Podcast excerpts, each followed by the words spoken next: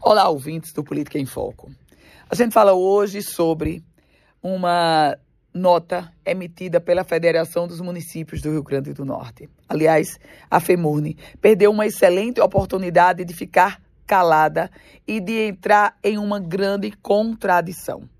A Federação dos Municípios se colocou contrária à decisão que considerou a decisão do Tribunal de Contas da União, que considerou os números do censo 2022 para a definição do FPM, do Fundo de Participação dos Municípios. Aquela decisão considerava já o censo de 22 e, portanto, 27 municípios do Rio Grande do Norte teriam queda no FPM porque tiveram queda no número de habitantes. Alguns teriam a, o aumento do FPM porque teve um aumento da população no censo de 22, o censo que nem terminou.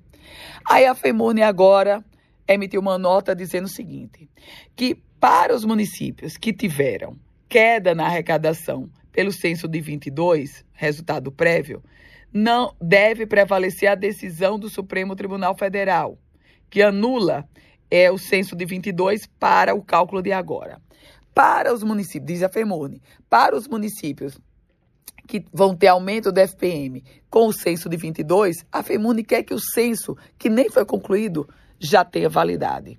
Ora, a Federação dos Municípios do Rio Grande do Norte está expondo uma contradição e vergonhosa postura de uma federação que expõe, escancara, que só quer ganhar, só quer que os prefeitos ganhem em todos os sentidos. Então, afinal, qual é o parâmetro? É o parâmetro do se dar bem? Não, tá errado. Tá feio para FEMURNE. Eu volto com outras informações aqui no Política em Foco com Ana Ruth Dantas.